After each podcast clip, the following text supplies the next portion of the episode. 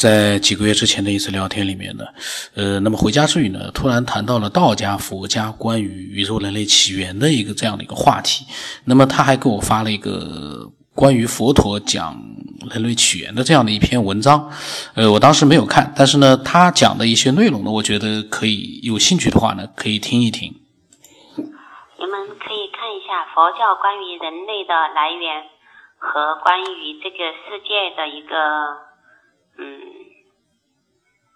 一个这个宇宙的一个描述。你如果把那些天人们，佛陀眼里的天人们看成是我们现在的外星文明，你如果去做这样的一个连接的话，你会有发现很多东西。比如说九天，你在节目中有讲到，有人两百岁，有人五百岁。那么在这个佛陀佛经的启示经里面，他都有讲，讲的是什么呢？就是说。嗯，呃，这个世界，这个色界、色界呃欲界天、欲界的世界就是三界以内的欲界嘛。他讲的世界就是三千大千世界，三千大千世界的欲界就是我们人类，就是生活在南瞻部洲这些人呢，他都有，嗯，他的寿命就是在一百岁以内，也可以中途自然夭夭折的。这讲的就是我们地球现在的人。那还有一种人呢，他的寿命是在两百岁，嗯，还有种人的寿命是三百岁，还有种人寿命是上千岁，他他就，其实你是否可以做一下这样的联想，就是我们现在在世界上碰到的那些奇奇怪怪的人，可能不是来自于我们这个地球，在佛经里都有讲过。所以我特别想，就是把佛陀讲的那个世界的起源，以及人类的起源和现在科学研究，还以及我们人类呃偶尔有人碰到的这类事事件和神秘的事情来做一个一个连接，看他们是否之间有没有相通相同，或者呃或者可以进行嗯联想的一些部分。所以我有的时候在看佛经，我有的时候不能理解，不能理解，就是因为他说的那些天人哈，他不用吃东西，特别是讲到北北部洲人的时候，他们是不用吃东西的，而且人的生命要到千岁以后自然就死亡，然后就了，他没有痛苦，然后了就把那个呃把尸体运走了，他们可以自由的交配，呃，他们也可以呃生随意的生孩子。到了一个树下面就可以，呃，如果说男女对上眼以后呢，就可以，呃，到一棵树下。如果说那个树就可以辨别他们有没有近亲和血缘的关系。如果是有的话，那个树就不会自动的掉一呃掉一个像床和被子那样的东西下来。如果说他们有嗯没有血缘关系的话，那个树呢就会自动的生成一个非常舒适美好的。像一个床的被子啊，比较隐蔽的一个一个东西下来，男女呢就可以行，就是呃夫妻之实那种哈，呃这他们就可以生养孩子。那生养孩子呢，他们又不会管，生下孩子他们就走了，然后就有人自动就就生了这个孩子，就几天就长大了。感觉他们那个世界是描述的非常好，所以我就在想，他那个佛陀他是所谓全知全能的哈，他看到这样的一个情景，他当时在两千多年前。他所以写下这些经典，嗯，留给后人，就是把他所知道的这个世界。那他所看到的这个东西呢，它是不是一种高智能的一种一种东西？具有非常高的智慧的高智能的一些识别系统，比如说 DNA 的自动识别系统，有没有血缘近亲关系的识别系统？反正感觉都很高科技的 那个看着。那么他还给我发了一个，就是南怀瑾讲的那个禅宗与道家。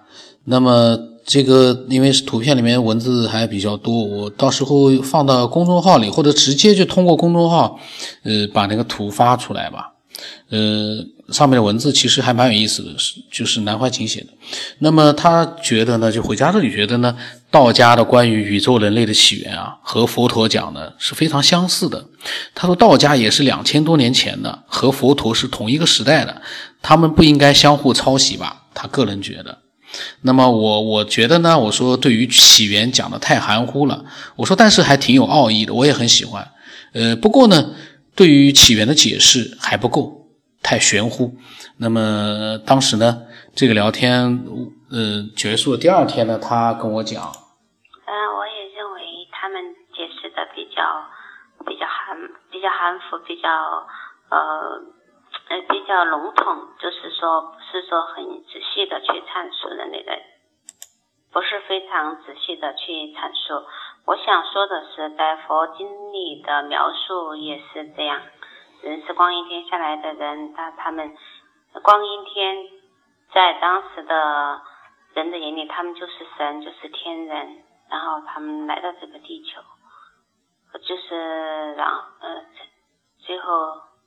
一步一步的变为了现在的人，那和道教里面的那种从混沌开始，无极生太极，太极生两仪，然后十象八卦这样，他们的说法有那个异曲同工之处，所以我是想表达这个意思。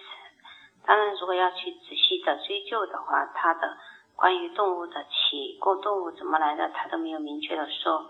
我也在查找相关的资料，但是都没有找到。我说呢，我说含糊其辞的话呢，就其实呢没有太强的一个说服力。不过呢，已经可以看得出，呃，这些伟人他们视野的一个开阔和高大。那么，像回家之旅就说，他觉得呢，也许他们关注的重点不在这个上面，所以写的不多；也或者呢，对于他们来说，这个是常识，不需要过多的描述。那么，关于这个聊天呢，呃，就告一段落。那那后来呢，回家之旅呢，他又在几天之后，五月几号的时候发给我一个文字呢，就是思想聚拢。这个他这个文字的意思就是说呢，呃，在宇宙当中。唯一不受时间、空间阻隔的信息输送的只有思想。思想呢，通过量子世界传递，不需要信号连接。不同纬度的思想在同频共振下，可以瞬间，呃，发生运动。这个我不知道是怎么会出现的。他说，思想犹如无数条丝带在宇宙当中漂浮，每一条丝带呢，都蕴含着不同的能量信息。你的思想，如果说是能量。纯粹的话呢，文明度高，不断的产出，那么你的丝带便会逐渐的汇集为一条巨龙。在宇宙当中撒播全新的智慧文明，思想是不分神佛人的。一个普通人同样是富有宇宙文明提升的资格。你的思想聚拢呢，也可以连接天地，通达宇宙的最高文明。在思想的世界里，这都是一些比较呃有意境的一些文字了。呃，那么这些文字呢，包括思想啊、宇宙文明啊、呃愿望也将会怎么样的，这都是一个非常好的一个愿景。那。对，我觉得呢，我们在讨论的时候呢，愿景式的东西呢，最好还是跟我们我们一般来讲还是比较实在一点。嗯，因为那种愿景式的东西，其实呃，好多的古代的思想家、现代的思想家都写出了很多很多，已经是没有办法去超越了。